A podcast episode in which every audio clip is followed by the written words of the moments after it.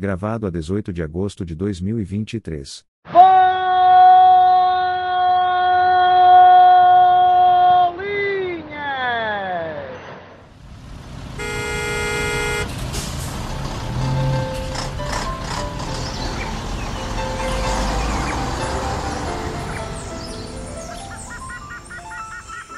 Triangulação do círculo. Não é tens que ir jantar daqui a bocado? Ah, sim, sim. Esta barriga não se alimenta sozinha. Eu até vou dar um nome à minha barriga. Qual é? Isaltino Moraes. Talvez seja o nome eh, apropriado. Ah, Vou dizer, ai, o meu Isaltino, quando está com fome, fica muito rabugento. É Não, acho que devia ser a minha Exaltina. Chama-lhe Exaltina. Minha Isaltina. Olha a Isaltina, sim, realmente. Bem, já ouvimos aqui o grito da bolinha. Estamos no centésimo, septuagésimo segundo episódio da Triangulação do Círculo. E o meu nome é Miguel Gramonte. Sou o provocador deste episódio de regresso a terras de Aveiro. Hum, E o meu nome é Max Spencer Donner e continuo em Faro. o meu nome é Daniel Rocha. Podia estar em Aveiro, mas estou em Almada. Fico muito feliz, meu querido Daniel, por desta vez dizeres exatamente onde estás. Porque dou-te contrário Eu uma... do digo último sempre onde episódio. estou. Não, É, no último episódio não disseste. Ah, Mas, queridos, estamos com pouco tempo. Acho que ali a Exaltina do Daniel precisa de ser alimentada. O arroz de lavagante. Dizem que na Silly Season, mas eu estou cada vez mais com o Max. Isto de Silly tem muito Já pouco. não tem nada. Podemos ter Season, mas Não. a Silly já foi à vida. Apesar de que eu hoje liguei a televisão para ver as notícias. Silly Season é cada vez mais um conceito só português. É, exato, era aí que eu ia, porque pouco mais falavam, além de uma conduta de água que tinha rebentado em Lisboa e de dois elétricos que tinham colidido no cais de Sodré, precisamente em Lisboa também. Não sei eram se os novos, pois não. Não, ser Não uma sei se- conduta. Eu pensei que tivesse chovido. não me digas se foram os novos que colidiram já. Isto o Papa vai embora e o país começa a descambar. É E a rupturas CP? de. Diga lá da CP, né? nem, nem me diga isso que começa a ficar suado. Nem Não, nome. Eu ia, eu ia dizer exatamente aquilo que tinhas dito, que era a CP deixou de andar a horas. Deixou. Para além destes dois episódios em Lisboa, também futebol não podia faltar, e, portanto, muito futebol. Eu cumpri a minha promessa, eh, mandei-vos fotos do Pontal, não sei se se recordam. Eu vi, Realmente. Gostaram? graças a Deus, temos que aqui dizer à nossa audiência que tivemos um enviado especial para ouvir o discurso de Luís Montenegro. Muito Hum. obrigado, Miguel, por ter estado presente, por teres feito esse papel aqui. E sobretudo, um enviado especial que conseguiu não adormecer no dito discurso. Na verdade, eu confesso, eu estava a jantar. Eu, aliás, como podem ver por uma das fotos, eu depois fui lá e tirei fotos dos restos do catering. Depois ainda encontrei o Moedas. O tio.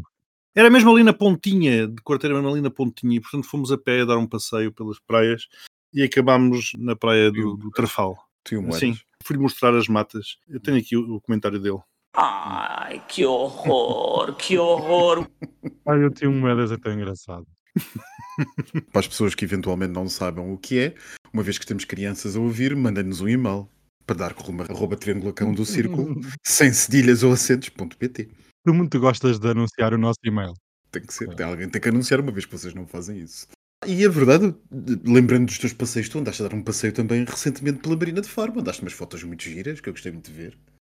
Andei, andei, olha, fui comer um gelado, gostei, porque ouvi dizer que aquilo vai ser tudo renovado, aparentemente, enfim, política à parte, política à parte não, porque isto é um programa político, acho que a Câmara Municipal de Faro conseguiu trazer aquilo para a sua alçada e acho que tem um projeto muito engraçado, não sei, Max, foi o que eu ouvi e depois logo me dirás, é é verdade? Pronto, é é verdade, verdade. é Então, verdade. fui lá comer um geladinho e ver paisagens, e este não quando deparei-me com a bandeira portuguesa, com o estandarte nacional, içado de pernas para o ar, na capitania de Faro. Será que foi outra vez o Cavaco Silva? Não sei, mas eu fiquei furioso e entrei por ali dentro e pedi para falar com o comandante daquela coisa e perguntei-lhe. Ah, Pronto, foi. Não, fica. Há limites, meus caros, há limites para tudo. E ver a bandeira nacional de cabeça para baixo numa instituição como a Armada, ao lado está a Polícia Marítima, no centro há um museu e do outro lado está a Capitania. E o comandante da capitania, quando eu lhe perguntei por que motivo é que a bandeira estava ao contrário, não me soube dizer. Eu perguntei-lhe se havia algum estado de emergência que devesse ter conhecimento. Perguntei-lhe, inclusivamente, se tínhamos sido invadidos pelos espanhóis. Ele, muito atrapalhado, pediu imensa desculpa e foi logo lá acima mudar aquilo. Tem fotos, mandei-vos fotos. Enfim, Mas, quem quiser as fotos, dar com uma arroba triangulação do círculo, sem cedilhas.pt. Bom, também fiquei a saber que a gasolina está muitíssimo mais barata em Ayamonte do que. Ah. É verdade. Tenho, tenho amigos meus de Faro e de, de Faro para Sotavento, para quem não sabe, para os lados de Espanha, que vão a Espanha não só encher o depósito, isto não é novidade nenhuma, mas comprar botijas de gás, porque a mesma botija do mesmo gás, nomeadamente Galp, está mais barato em Espanha do que em Portugal. Mais comentários, mais coisas que me pediram para ir dizendo aqui no nosso querido podcast. Temos muita pena que o pessoal dos iPhones não consiga ver as capas lindíssimas que os nossos episódios tenham. É verdade, é verdade. Uma O vez que é que se mais, passa? dar, não dar rumo arroba triangulação do círculo.pt sem acentos ou cedilhas e nós podemos enviar-vos as capas dos episódios.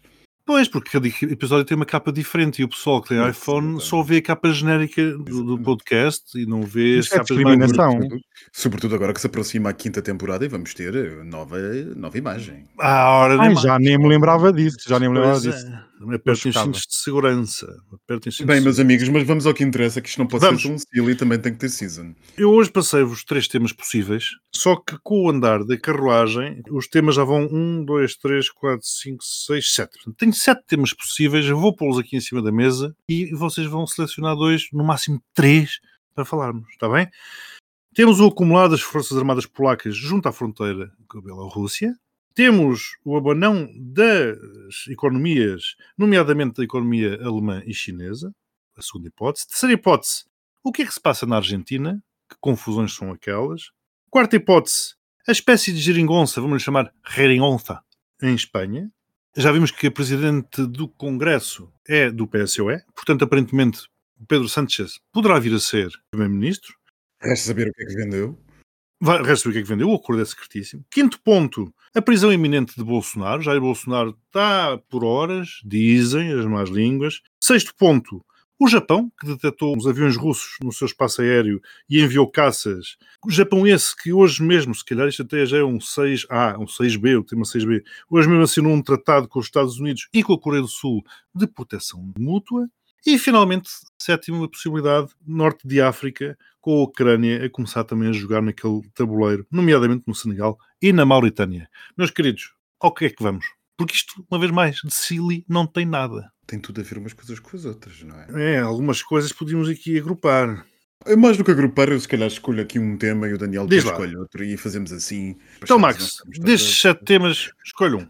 Eu vou falar do estado da guerra, que já sabem Muito que é um bem. tema fetiche para mim. É sempre bom fazer uma atualização para quem não está lá a seguir em casa permanentemente. O que nós vimos nos, últimas, nos últimos dias tem sido bastante interessante, porque por um lado temos reparado que os ucranianos estão a investir mais uma certa tentativa de tiro ao alvo a alvos mais distantes, a criar insegurança na parte menos avançada da defesa russa, mais para trás, mais para, mais para dentro do território russo, está a tentar criar alguma insegurança, porque a contraofensiva não está a correr como se esperava que corresse. Os russos estão entrincheirados, e o nome é mesmo esse, entrincheirados, e nem mesmo as bombas de fragmentação americanas, que depois de chegarem começaram a produzir algum efeito. O avanço tem acelerado, o avanço ucraniano tem acelerado, mas continua a ser terrivelmente violento. Batalha-se e perde-se centenas de mortes por cada dia de batalha para ganhar um quilómetro, quilómetro e meio, dois quilómetros, três quilómetros.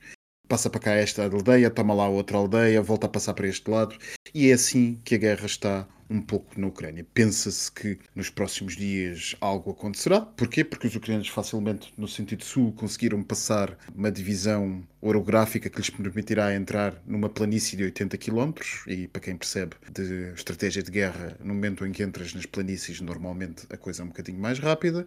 Contudo, espera-se também que tudo esteja cheio de minas e, e, portanto, se torne perfeitamente impossível aos ucranianos progredirem à velocidade que toda a gente estaria à espera. Enfim, deste lado da barricada, pelo menos. Isto em termos micromilitares, porque em termos geopolíticos não podia estar mais interessante e não podia estar a movimentar-se mais. Na mesma semana em que assistimos àquela que já dizem ter sido a maior parada militar de sempre dos polacos, talvez não a maior, mas talvez a maior desde o fim da Guerra Fria, mas os mais efervescentes dizem que foi a maior parada militar de sempre, e eu, eu tive a oportunidade de ver algumas, algumas partes dessa parada, realmente foi impressionante o show-off que os polacos montaram. E chegamos todos a uma nova época de ranger os dentes, ranger os dentes e mostrar as penas o mais que possas para tentar intimidar a pavoa que está ao teu lado. Neste caso, os polacos fizeram um belíssimo espetáculo e mostram que estão disponíveis para o que for necessário e que aconteça do lado da Bielorrússia, porque do lado da Bielorrússia as coisas também não estão muito simpáticas. De ponto que continuamos envolvidas tantas semanas desde aquilo que aconteceu a caminho de Moscou sem perceber o que realmente se passou. Sabemos que os Wagner estão sentados cada vez mais, não param de chegar caminhões deles, alguns a sul de Minsk. Sabemos que se movimentaram para perto da fronteira polaca e da Lituânia, à procura do Svalski Gap, ou que é aquilo Svalski, ou como é que se pronuncia aquela trecho de terra que está entre a Lituânia e a Bielorrússia. E sabemos também que aquele senhor com uma enormíssima espinha dorsal chamado Lukashenko declarou hoje que se enormíssima houvesse a distância tão grande que é, a lesma. A lesma. Declarou hoje que se o país fosse invadido, as armas nucleares eram para ser utilizadas em sua defesa.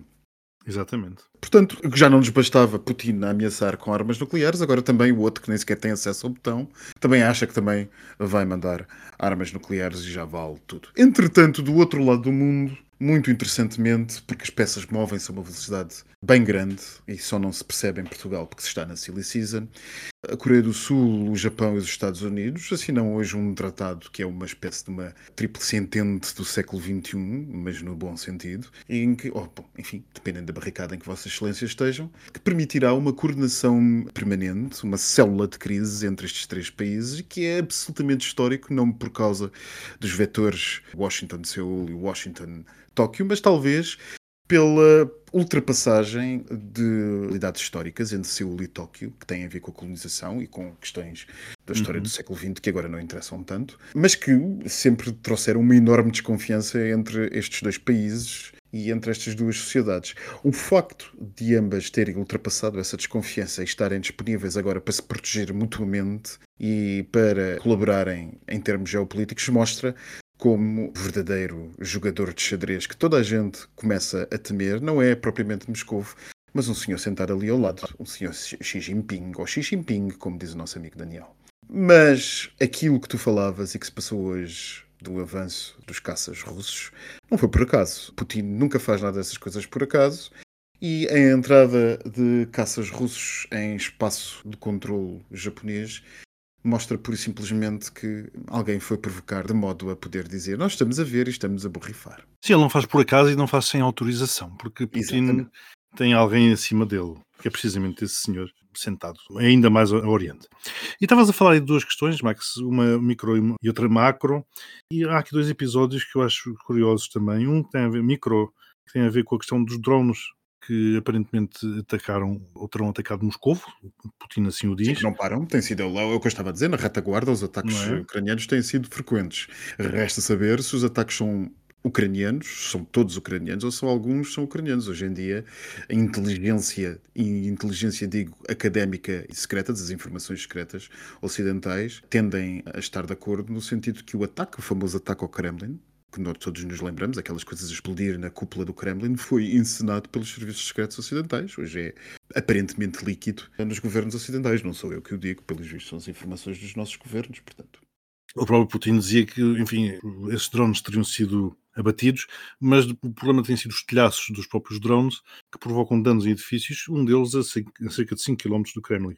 E depois, Exatamente. ao nível macro, a questão dos F-16, que estão, Sim, efetivamente, que vão foram... ser entregues, não é? E que vão ser entregues. Aparentemente, os Estados Unidos já terão autorizado e que, portanto, a Dinamarca e a Holanda serão os primeiros, ainda que o Ministro da Defesa ucraniano já tenha dito, aparentemente, numa entrevista há uns dias, que dificilmente seria, seria possível para este inverno.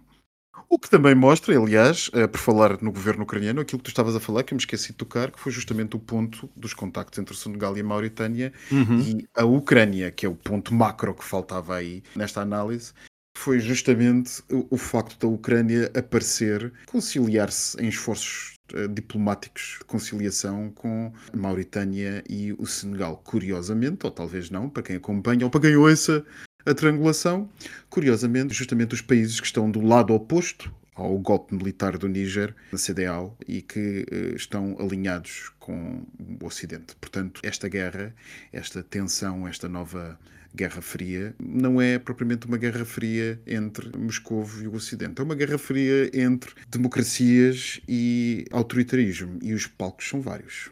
E como não outras hipocrisias também. Muito bem, meu querido, fizeste um excelente apanhado, tocando aqui em vários pontos no primeiro, no sexto B, no sétimo, e falta então, se calhar, o Daniel aqui o ponto 2, que é aquela questão das economias. Se calhar, Daniel, acho que vamos apostar nesse. E deixamos o 3, 4 e 5 para serem temas a seguir, para os termos debaixo do olho. Um que é o que é que se passa na Argentina, porque eu acho que isto vai dar que falar nos próximos Vai, vai, vai. Vai, vai, sim, Não é? senhor. Vai sim. Outra que é a espécie de geringonça em Espanha, que também vai dar que falar nas próximas semanas. E outra que é a prisão iminente de Bolsonaro, que vai dar que falar nas próximas horas, possivelmente. Antes do Daniel começar, só um ponto acerca da, da, da questão espanhola. É incrível a confusão que deu em Espanha o facto de línguas nacionais poderem ser faladas no Congresso. eu também achei um piadão. Depois falamos disso. Então deixamos estes três para uns futuros episódios. Havia um, um ouvinte que nos pedia para falarmos da habitação também. Enfim, há muita coisa que eu queria termos Falaremos, um, falaremos, um falaremos. extra. é. Que Marcelo Até- decide a partir de Montecorte se promulgou ou não. Já há um, um Conselho de Estado que criou o mercado para o dia 5 de setembro, portanto vamos ver o que é que, o que é que vai acontecer. Então, meu querido Daniel, vamos aqui à questão da economia. Eu lançaria a minha provocação com a economia alemã e com a economia chinesa. Eu tenho aqui um pequeno azul para o Mac a dizer que a pronúncia não se diz Xi Jinping, mas sim Xi Jinping. É Como, não, como a, se a diz. pronúncia, a pronúncia segundo Daniel, foi o que eu disse. Ah, ok, peço imensa desculpa. Bem, vamos Você para a economia que eu prestou- gosto muito. Você não prestou atenção ao que eu estava a dizer, disse segundo Não, Daniel. estava a beber um, um morrito. Como os nossos mais fiéis seguidores sabem, já, é, já está, já tem o teu cunho, já está registado comercialmente a pronúncia Xixi Ping. O Max, ele estava a Eu- entreter eu- a Exaltina. Exaltina Estava. tem que estar alimentada enquanto ela fica muito rabugenta e começa a dizer Give me food, que ela fala inglês. Ao contrário de mim, fala ali um, um portunhol esquisito lá para os lados da Galiza. Bem, economia, eu gosto muito de economia, ando sempre com ela atrás de mim, no bolso principalmente. E aqui dois pontos importantíssimos. Nós, por norma, vemos na televisão e nos jornais muito euforismo em relação à economia, Portugal a crescer, a Europa a a crescer, a inflação a descer, uma maravilha, o, o povo está com o governo, o povo está com o Estado, tudo maravilhoso, mas começam-se a aproximar ventos e alguma possível tempestade. E por vezes, eu não quero ser o pessimista de serviço, mas vou ser Olha que surpresa! surpresa. Claro. Sabem quando às vezes estão assim a ver no horizonte e parece uma montanha, ou parece o horizonte e aquilo é um tsunami? E realmente o que nós vemos, quer da China, quer da Alemanha, pode ser um grande tsunami económico. Primeiro, na China, temos visto dados grotescos. Nunca ninguém estava à espera de, por exemplo, quedas das exportações de 14%, queda das importações nos mesmos valores. Isto quer dizer que os chineses não estão a consumir, não acreditam na economia e não acreditam que o presidente chinês consegue dar a volta à economia. E, por outro lado, demonstra que o mundo também não está a consumir tanto. Portanto, é preciso olhar para esses, eh, estes indicadores económicos passam despercebidos na nossa televisão portuguesa e nos nossos jornais, por exemplo, como o caso das exportações, o consumo de retalho na China, é muito importante perceber em que ponto é que o consumidor chinês consome ou não produtos, por exemplo, de luxo, produtos banais, carros, e é aí que está a interligação também com a Alemanha. Porque se o consumidor chinês já não está a consumir muito, não vai consumir carros como a BMW, Volkswagen ou a Audi, como é que a economia alemã poderá sair desta estagnação que ela está presente? Parece que não, mas estes dois países estão distantes, estão interligados um com o outro. Primeiro porque Angela Merkel assim quis que a ligação alemã e chinesa fosse muito forte, principalmente na parte da indústria automóvel e venda de outros bens manufaturados, maquinarias, etc. Mas o que nós vemos é duas grandes economias mundiais estão no G7, são as que estão a crescer muito menos. Por exemplo, nós vimos na China, estava previsto 5,5 este ano, o governo já veio dizer que nem 5. E um país como a China crescer abaixo de 5 é um problema global, porque é necessário que este país, que alimenta mais de 1 bilhão de pessoas, consiga crescer a taxas de 7, 8, 9 e 10%, como nós vimos nas décadas anteriores. E há aqui um grande teste para a presidência, para o novo mandato do presidente chinês, que é como é que ele vai dar a volta, como é que vai criar riqueza no país e como é que vai conseguir trazer confiança ao consumidor chinês. Porque uma coisa é um decreto a dizer que a deflação não existe. Outra coisa é o consumidor chinês pegar na carteira e gastar dinheiro. Porque quando nós temos, se é perigoso uma hiperinflação, também é perigoso uma deflação, onde os preços todos os meses caem. E o que nós temos assistido realmente é uma queda constante dos preços na economia chinesa, o que leva os próprios consumidores fiquem retraídos e esperem por novas quedas, o que, por sua vez, leva a mais quedas. É um loop constante e espera-se, e eu espero muito bem, que o governo chinês faça um plano de estímulos não só para a China, mas também para o mundo. Porque assim que o governo estimular a economia, países como os europeus também vão exportar mais produtos. Em relação à Alemanha, eu já aqui tinha dito, e nós aqui já falámos muitas vezes, que os europeus, principalmente a Alemanha e os países de leste, estavam embriagados com o gás barato russo. Esse gás barato acabou. Por mais que os preços tenham descido, tudo bem, mas os preços baratos da energia acabaram. E uma economia que assenta a sua indústria em energia barata, que agora não existe, tem sérios problemas na sua indústria, porque mais cedo ou mais tarde os preços dos seus bens manufaturados vão ficar mais caros. E aí entra mais outra vez a correlação com a China, que é se eu vou comprar um BMW na China e está ao mesmo preço que um carro elétrico de uma marca chinesa, o consumidor chinês vai sempre preferir a marca chinesa. Portanto, a Alemanha realmente está aqui a criar uma gênese perigosa para o resto do continente europeu. E outra, o último ponto que eu quero aqui focar é as últimas sentidos, não só económico. Desculpa interromper. não só económico, exato, e, Não só económico, a também situação, a situação com a AFD e os 20 e tal por cento Era aí que eu ia falar, era aí que eu ia falar, que é, eh, neste momento várias sondagens da opinião pública têm feito questões aos cidadãos alemães e têm perguntado se estão melhores agora do que há uns anos atrás. E a população tem dito que não, que não está melhor agora, que o governo e as elites não estão a dar resposta aos seus problemas. A Alemanha de Leste continua atrasada, apesar de ter recebido uma quantidade enormesca, continua atrasada em relação ao Ocidente alemão, a inflação alta, a perda de poder de compra, esta situação com a China, a energia, há um sem número de fatores que está a levar a população a acreditar que esta elite política não dá resposta. Portanto, é necessário procurar alternativas. E a sondagem que o Max estava a falar já é a segunda ou terceira sondagem que dá o partido de extrema-direita como segundo lugar. E até dizer nessa sondagem, já é, em todas elas diz que o SPD, do atual chanceler alemão, está em terceiro lugar algo nunca visto desde a reunificação. Portanto, a Europa e a Alemanha enfrentam problemas estruturais que não têm nada a ver só com a inflação ou com a subida das taxas de juros, também causa algum problema nessa opinião pública, mas há problemas profundos que nós temos que ter em conta. E a Europa, se nós formos a ver, por exemplo, com o nosso parceiro económico dos Estados Unidos, a Europa está a ficar para trás.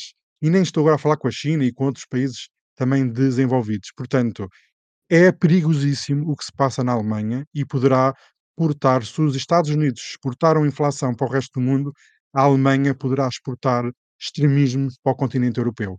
Porque a queda de uma peça europeia na Alemanha pode cair na Áustria, na Polónia e no- em todo o leste e até em França. Não vamos esquecer os últimos resultados eleitorais às presenciais, que a Le Pen conseguiu um dos melhores resultados de sempre.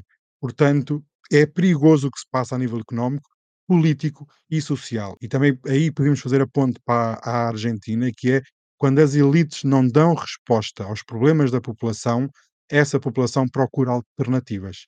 E por vezes as alternativas não são aquelas que nós achamos que são as mais decentes para governar. Alternativas que é precisamente o A do AFD, que é a alternativa para a Alemanha, que é precisamente Exatamente. que Daniel está a se referir, de extrema-direita, para os mais desatentos ou para quem ainda não tem acompanhado com grande atenção as tendências na Alemanha, é efetivamente preocupante. A questão, Daniel, que tu estavas a referir, por exemplo, do, preço das matérias-primas, etc., eh, que podem aumentar os custos de, de produção dos produtos alemães, é efetivamente complicada. Mas eu acho que a complicação não vem daí, porque não é a primeira vez que os produtos alemães aumentam de preço e com isso ficam naturalmente mais caros para o consumidor. Portanto, A produção, o custo de produção aumenta e isso implica os preços mais caros para o consumidor final. Isso não era um problema quando o consumidor entendia que a Alemanha, que a tecnologia alemã era uma tecnologia de ponta. E o consumidor estava disposto, o consumidor fosse ele europeu, chinês, norte-americano, enfim, quem quer que fosse, estava disposto a pagar por essa mesma tecnologia alemã que era entendida como sendo o mais avançado do mundo. O problema que hoje se soma aos vários problemas que temos no mundo é que a Alemanha está a deixar de ser entendida como sendo produtora de tecnologia de ponta.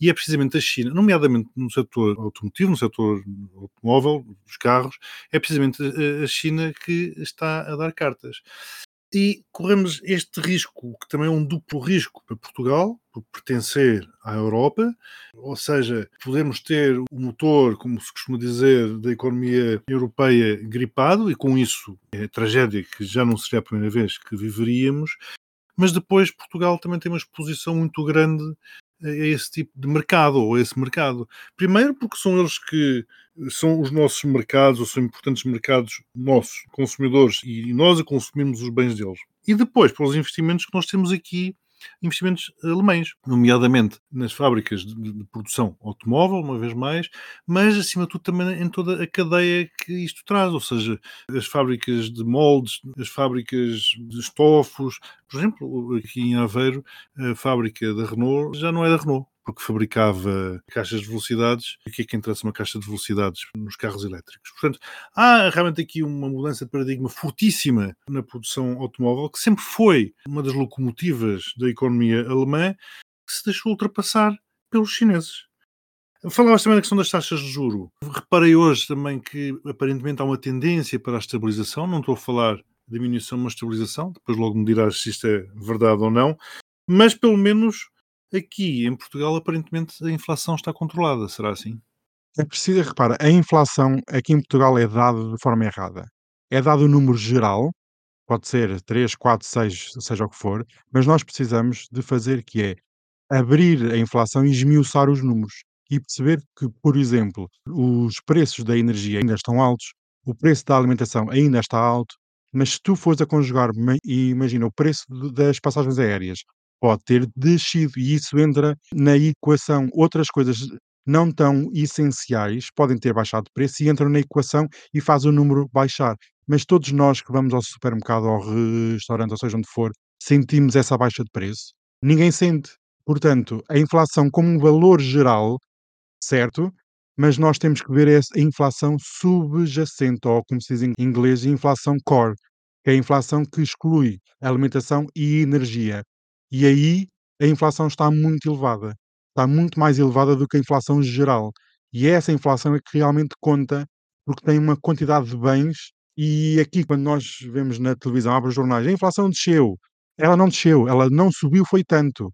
As coisas são dadas de forma diferente. Ela subiu, imagina, agora deve estar na zona euro, estava em 5,3, saiu esta semana os últimos dados. Ela não desceu para 5,3. Ela subiu até o valor de 5,3. Foi uma descida menor, certo, mas continua acima do valor dos 2%. E esta semana até vimos nos Estados Unidos, com as minutas da última reunião do Banco Central eh, norte-americano, em que enquanto a inflação não descer até aos 2%, vamos continuar com taxas elevadas ou vamos até subir mais as taxas do que estavam à espera.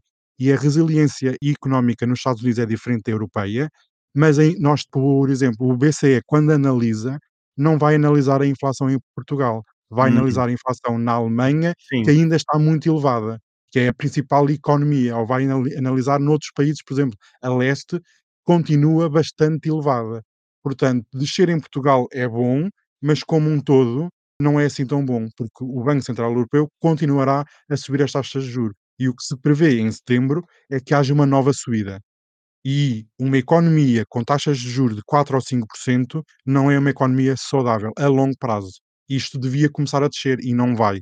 Vai-se, como estavas a dizer, manter-se mais tempo do que aquilo que era previsto. Isto são palavras da Lagarde, que também avisou há dois ou três meses que Portugal iria sofrer com estas subidas das taxas de juros. Porquê? Porque pode estar aqui a descer, mas ainda não está a descer na Alemanha, que ainda vai na casa dos 6%. Portanto, de 6 para 2, há um grande gap e vai ter que haver uma grande subida das taxas de juros. Claro, e, para além disso que tu, tu bem referes, há depois este problema também muito próprio da zona euro, que é as diferentes capacidades de encaixe. Porque uma coisa é um país como, voltando à Alemanha, poder encaixar, um país, os seus cidadãos, poderem encaixar um aumento da taxa de juro, porque se calhar o endividamento não é tão crítico como é aquilo em Portugal, e outra coisa é precisamente os portugueses com os seus empréstimos para tudo e mais alguma coisa, porque coitados não têm rendimentos eh, suficientes e necessários para fazer a vida que um outro europeu queria. Max, não estás com sede? Bastante. Muita. O postigo de Daniel. Sirvam-se à vontade. Eu tive num casamento, trouxe umas bebidas. Não, eu estou impressionado com este postigo. Este postigo está Isto- diferente. Está diferente. Está diferente, é silicizante. Não, não mais limpo, não mais limpo, mas diferente. Isso nunca está, pá. Isso nunca está que não há dinheiro para. Ao preço que estão a cobrar 15 euros a hora para vir limpar o postigo, desculpa lá, eu não tenho tempo, limpo depois. Olha, limpem vocês, também cá vêm a sujar. Bem, eu tive um casamento, estão aí bebidas que eu trouxe de lá, sirvam-se à vontade, gin Bulldog, agora é de qualidade. Eu não pago, trago dos outros sítios. Ouvi dizer que estava cheio de militares esse casamento. Vamos aqui falar de outras coisas. Sabem quem é Pires Hilton? Ignorou. é a nova técnica A dele. pausa, a pausa. A pausa. É, eu, eu gosto de ir para a frente, é como os comunistas. Quando não, o tema não interessa, começam a cantar avante, avante e passam música da internacional. Bem, sabem quem é Paris Hilton? Sabem, não sabem? Sim. Está a ser super criticada porque foi passar férias para o Maui, no Havaí, ao mesmo ao lado dos incêndios que matou mais de 100 pessoas e ainda há pessoas por descobrir e corpos por encontrar. Foi apanhada pelos paparazzis, muito perto da tragédia, dos locais da tragédia, e ela diz que também tem direito a férias. Todos temos, né? Mas quer dizer, há aqui alguma compaixão não ir para uma coisa dessas, mas pronto, é o que é. Elas lá sabem o que é que é. Sabem quem é que também está de férias? Eu já não estou. Ah, eu ainda também vou- não estou, mas vou estar. Carlos e Camila estão em Balmoral. Oh, Beijinhos para eles. Não sei se vão voltar. A imagem que, que apareceu, a das férias do verão, é a rainha a segurar um guarda-chuva. Lindo. É? ai, a rainha, ai, está bem, pronto. A rainha É consorte. rainha, Pois, Ela deixou de ter esse nome, não foi? mas não é consorte porque ela é casada com o rei. Pronto, não é? É, Seria consorte se for. Bom, não importa. Pois é, quando falas da rainha, quando fal- falas da rainha, lembro sempre da outra senhora, coitadinha. Já foi, já foi no ano, já foi no ano passado. Vai é, estrear brevemente na Netflix, vai ser lançado dia 30 de agosto, o Art of Invictus, no projeto do Príncipe Haroldo para a Netflix, já que perderam o resto do dinheiro na Spotify, agora tem que que vai concorrer a um prémio na Alemanha para o ano, em 2024. Portanto, vamos ver se é bom ou não. Acompanha a preparação dos atletas para a edição de de 2022, é uma coisa assim. Olha, eu não percebi nada daquilo, não sei se vai valer a pena ver, mas quem quiser, bom voyage. Sabem quem Já é agora, Portugal? agora que falaste de atletas e Alemanha, também me lembrei de um outro tema que são os atletas quaisquer portugueses que estão presos em Frankfurt por causa das cheias. Pronto, adiante. Ah, eu vi isso também. Também não há uma ponta aérea para, para não, pois a ponta, Isso- aérea, a ponta aérea inundou, precisamente. Ah, adiante. até aí não há um. Isso Nos foi também foi autocarros. chuvas ou foi um ou foi uma conduta? Não foram chuvas, foram Foi, ah, foram mesmo chuvas. Ah, isto realmente o mundo está todo perdido. Nós aqui com calor e os outros com chuvas. Sabem que a Lizzo, a cantora norte-americana, não é? quem? Sabem quem é? Lizzo. Ai, mulher, tu não estás nada atualizada. Ai. O Max sabe, não é? Não. Lizzo, a Lizzo, com dois E's. Ah! Ai, meu ok. Deus do céu, vocês realmente, isto uma pessoa está aqui atualizada Acho e vocês estão ouvido. atrasados. Acho que nunca tinha ouvido com essa, com essa pronúncia. Então como é que se diz? Ou sei lá eu. Fosse Liza, Liza. Liza Minelli, isso eu saberia. Sim, isso- Agora liso, Tens antiga, liso. filha, tens antiga. Então o que é que ela está a ser acusada? Ela é, é contra o body shaming dos gordos e dos obesos e não sei o quê, e afinal agora foi descoberto que ela faz body shaming às outras pessoas e maltrata pessoas. Houve, eu passo semana, eu trago as acusações que são feitas, agora não temos tempo. A mulher está lixada da vida. E a atuar no Super Bowl deste ano já está lixada, já não vai aparecer. Nem a Beyoncé já diz o nome dela. É tipo como aquele do Harry Potter. Não se pode dizer o nome. Eu a semana trago as acusações que são horríveis. Sabem quem é que está cá em Portugal? É o último Hum. tema. A Madonna. A Madonna, claro. A Madonna foi à Alfama. Isto fez a sua festa de aniversário no Palácio do Grilo, dos antigos duques de de Lafões, como a Vitela, Ai, que é no uma Beato em. Lisboa. Hum. Então, ela, tu não estás bem a ver, ela usou imensos fatos, entrou um cavalo Eu ia lá perguntar, dentro do hum, palácio, houve cavalo ou não? Desta vez? houve cavalinho, houve cavalinho. Hum. Lembras-te do episódio o Exatamente. teve a desforra, porque como aquilo é é madeira maciça, o palácio é detido por um multimilionário francês, fez obras e pôs ali um chão maciço de madeira.